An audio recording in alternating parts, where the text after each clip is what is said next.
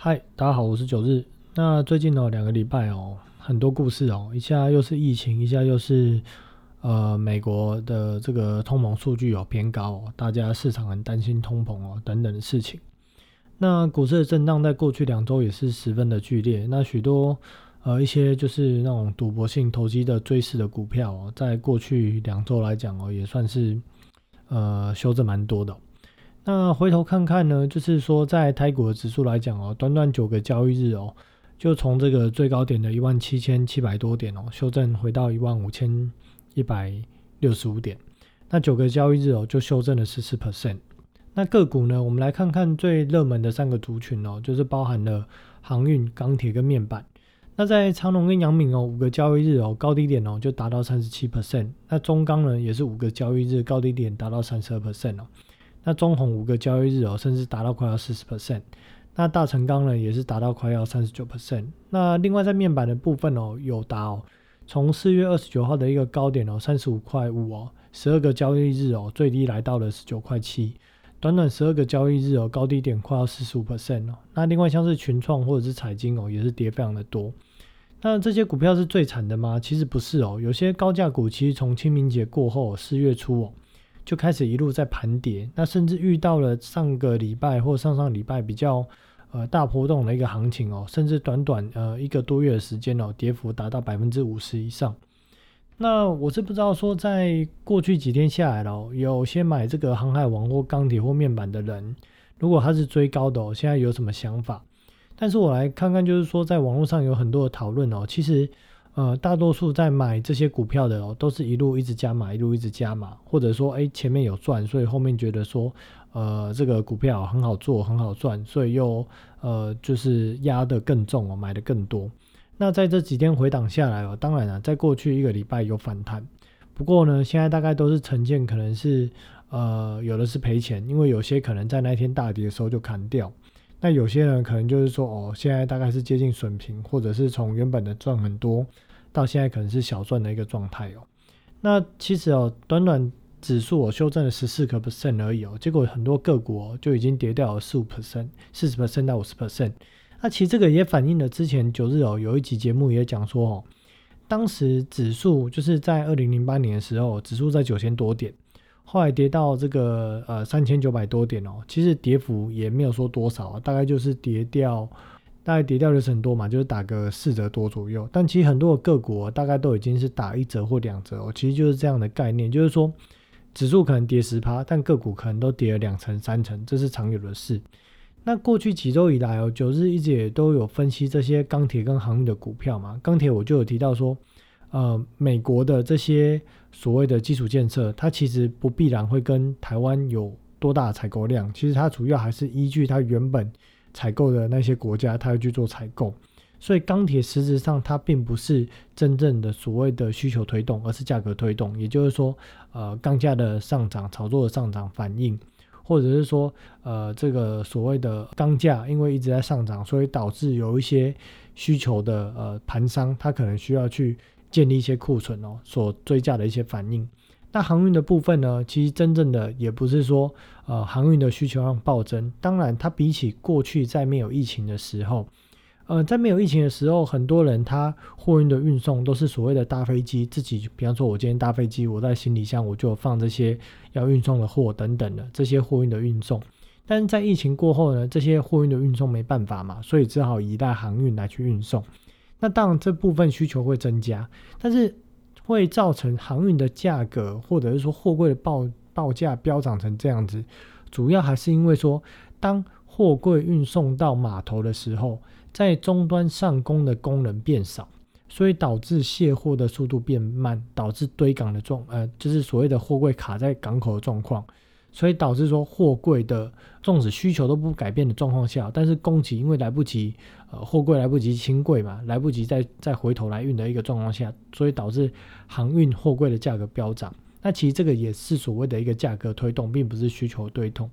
而过去几个月以来啊，其实整个市场呃，除了追价之外，还有很多的当冲客都在玩所谓的钢铁人或者所谓的航海王，它其实就是一个所谓的。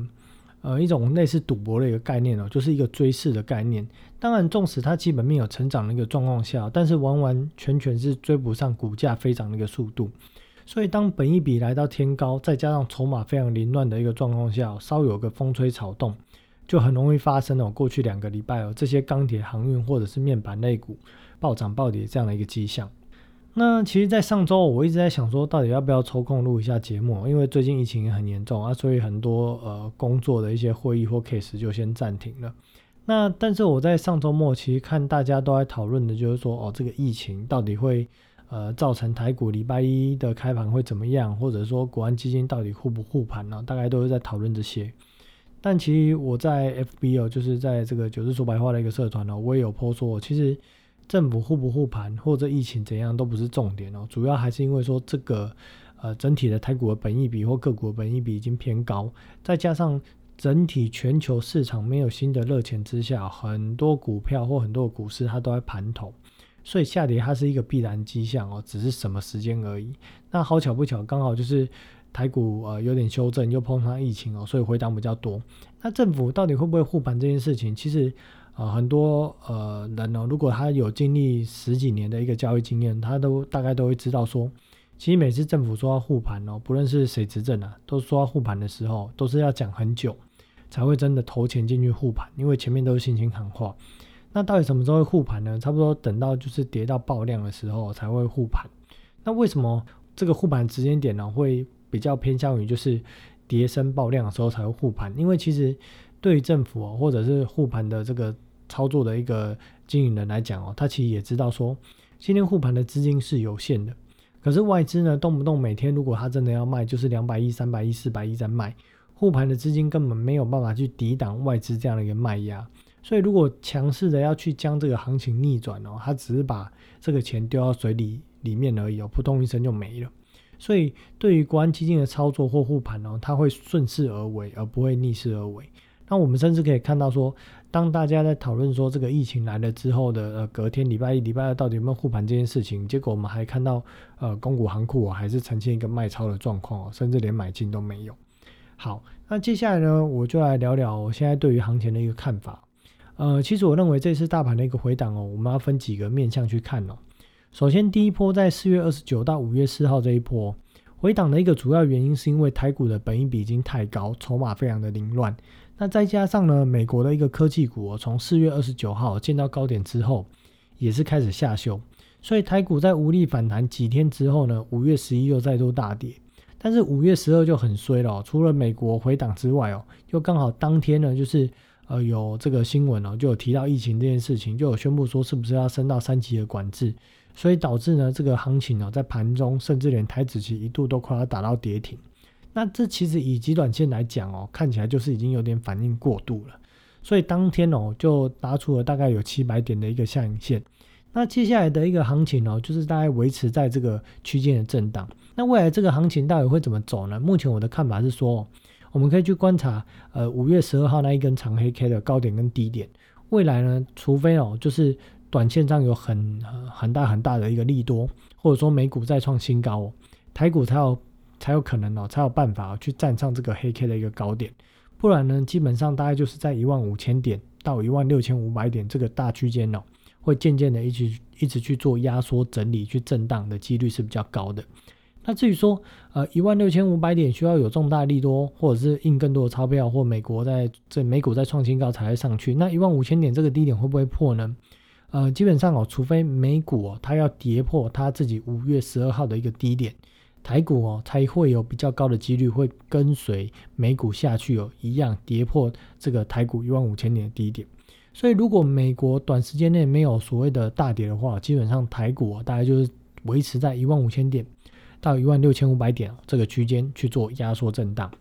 那在短时间内哦，我认为先前主流的航海王或钢铁人哦，基本上它会像先前的这个所谓的生机类股一样哦，就是更早期在去年的时候这个生机类股一样哦，就是短线炒作太高，那接下来呢回档之后，它就会开始做压缩整理。那像在上个礼拜有大幅反弹之后，那我认为下个礼拜呢会呈现拉回整理的几率哦，会是比较高的。要直接过前高几率是比较低的，毕竟哦，因为筹码凌乱，再加上哦台股短期之内哦，在一万六千点呃一万六千五百点以上哦，其实卖压还是很大的。那另外在面板部分哦，像是友达跟群创哦，如果要反弹超过二十八块，基本上我认为是十分困难。所以如果有反弹上来哦，少赔哦，其实该停损还是要停损。那在美股的一个部分哦，九日的看法是说，在这个五月十九号周四哦，台湾凌晨两点的时候，美国的这个 FOMC 哦会议纪要其实有提到说，就是呃有鉴于他们这些票委观察到通膨的问题，所以他们的票委有在讨论说是否要去收 QE 这件事情。而呢，在这个五月中哦，大概就是十几号哦，它其实有公告，美国公告的这个四月份美国的这个 CPI 哦，也就是消费者物价指数。那 Y O Y 呢，就是年对年呢，它的成长是达到了四点二 percent 哦，是超越了市场预估的三点六 percent。那这个增加的速度呢，已经是创了这个呃金融海啸二零零八年九月以来的一个新高。那呃，四月份的一个 CPI 的一个成长哦，相较于三三月份的一个 CPI 成长哦，MOM 也是达到零点八 percent 哦，也是创了二零零八年六月以来的一个最高。那连隔天哦公告的这个 PPI，也就是这个指数，就是说反映厂商原物料生产成本的一个指数。那在四月份哦，美国整体的一个 PPI 哦，呃年对年哦也是成长了六点二 percent 哦，这个数字呢也是创了。美国劳工统计局从二零一零年开始跟踪资料以来哦，最大的一个涨幅。那当然了，这个消费者也预期说，就是他们有去呃调查研调这些资料，消费者也预期说，在未来一年里面哦，包含了汽油、医疗的一个费用或者是房租哦，消费者都预期大大概至少会在成长九个 percent。那另外在食品哦跟大学教育的价格方面哦，消费者预估大概会成长六个 percent。那简单来讲哦，就是说，在这个 CPI 消费者物价指数跟 PPI 哦生产者物价指数都已经见到开始失控的一个状况，这也就是反映了先前哦，其实九日一直在讲说，呃，联总会哦，呃，主席哦，每次出来都讲说哦，没事没事，其实就是心里有鬼嘛。而联总会的一个内部票委哦，也着实十分清楚说，通膨这件事情正在失控，不然他们内部不会去讨论说是否要缩减 QE 这件事情。但是联总会的一个主席哦，鲍尔哦，整天都在安抚人心的说，通膨只是暂时的。而我们去看一些数据哦，短短在疫情这一年哦，印出四兆呃美元以上的一个钞票之下，目前因为疫情造成的失业人口，甚至还有八百万人目前还没有回到工作岗位。而联总会呢，从二零一九年七月呢持有的公债金额，也短短的从呃，两年左右时间哦，不到两兆美元哦，到现在已经成长到五兆美元。那目前美国联邦政府发行的国债金额哦，也已经达到了二十五兆的这样的一个金额。那这个数字呢，我们要做个对比哦，做个比较才有感觉嘛。那我们就来去做一个比较，在二零零九年的一个时候，美国联邦政府发行的国债金额是十二兆美元，而现在呢是达到二十五兆美元，表示说。短短十二年里里面哦，美国联邦政府发债的金额，就是它的总额哦，十二年里面成长了一百零八 percent。而联准会呢，在二零零九年持有的国债金额是零点七七兆美元，而现在是五兆美元。短短在十二年里面哦，成长了百分之五百五十 percent。那这种没水准的这种印钞票表演秀，其实大概也只有美国政府才做得出来。那为什么会说没水准的印钞票表演秀？就是说，印到现在其实搞得全球原物料，连吃这件事情哦，黄豆、小麦、玉米哦，原物料、木材等等都在飙涨。那现在美国的这些官员哦，还可以大言不惭的说，呃，通膨一切都在温和可控之中哦。其实这就有点像是呃，死道友不死平生的一个概念。那也许到时候债务增加的速度哦累积太快的时候，美国联总会也可以用这个所谓的校正回归哦来去调整美化一下。那三大观察重点的一个部分哦，美元指数经过两周时间的整理哦，现在又回到先前的低点，大概在八十九到八十九点五附近做整理。那到底能不能打出第二只脚哦？当然这个需要持续观察。那台币汇率的一个部分哦，目前还是在二十七点多再去做徘徊。那观察了一两个月哦，其实最近发现美元一直没有办法有效转强。那我一直在思考一件事情哦，到底是不是呃美元其实根本不会转强，还是到底是什么原因让它现在没有办法转强？那没有办法转强的原因，可能呃可不可能是因为美元印太多，所以导致涨不上去？所以呢呃反之嘛，就是相对新兴国家货币也相对强势，就像我们台湾的货币对美元来讲也相对强势。又或者美元其实不是没有办法转强，而只是在酝酿，就是在低档吃货酝酿打底哦，准备要去做向上攻击。那会不会说国际银行家哦正在预估说，如果年底要收 QE 哦，那到底什么时候要开始拉抬？那整体而言，我的想法是说，因为美国暂时短时间以内哦，以这个一两年的时间来讲，没有更多本钱哦可以印钞票，也没有，而且应该说他们的这个参议院或众议院也不愿意印更多的钞票。而美元其实在一月初就已经见到低点，那哪怕后来拜登又上任嘛，印了一点九兆美元哦，这个美元指数依然没有破底。所以基本上在短时间内哦，如果没有更多的钞票能够印的一个状况下，再加上通货膨胀，目前联准会也观察到已经开始失控，所以我认为联准会呃将会在的第三季哦或第四季哦会开始暂停每个月一千两百亿的一个购债这件事情，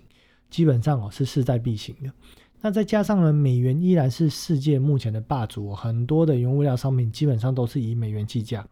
所以我认为美元哦基本上哦要上涨的几率哦。以及股市要下的机的几率哦，是远高于美元要下、股市要上的这样一个几率。所以基本上，我认为美元目前可能比较偏向在打底的呃成分哦，会是比较高的。那另外一个观察重点就是说震荡嘛，就是说高档震荡这件事情。那我们在台股的一个部分哦，近期其实震荡哦很大，应该明眼人都看得出来，就不需要多讲。那美股的部分呢，道琼跟标普哦。从今年五月初开始哦，震荡就开始加剧。那在纳指跟费半的一个部分哦，从这个这个今年的一个二月哦，其实就进入一个高档震荡加剧的一个状态。那其实这就是一个标准的多转空的一个变盘讯号。那九日哦，也在这个四月四号的一个标题打说，就是如果台股三个月内没有崩盘哦，那我就砍频道。那当然，最近大盘短短九个交易日就修正了十四 percent 多。那很多股票也短短在一个礼拜五个交易日就跌掉三十 percent 到四十 percent 哦。那到底这个算不算崩盘呢？我相信呃就见仁见智了。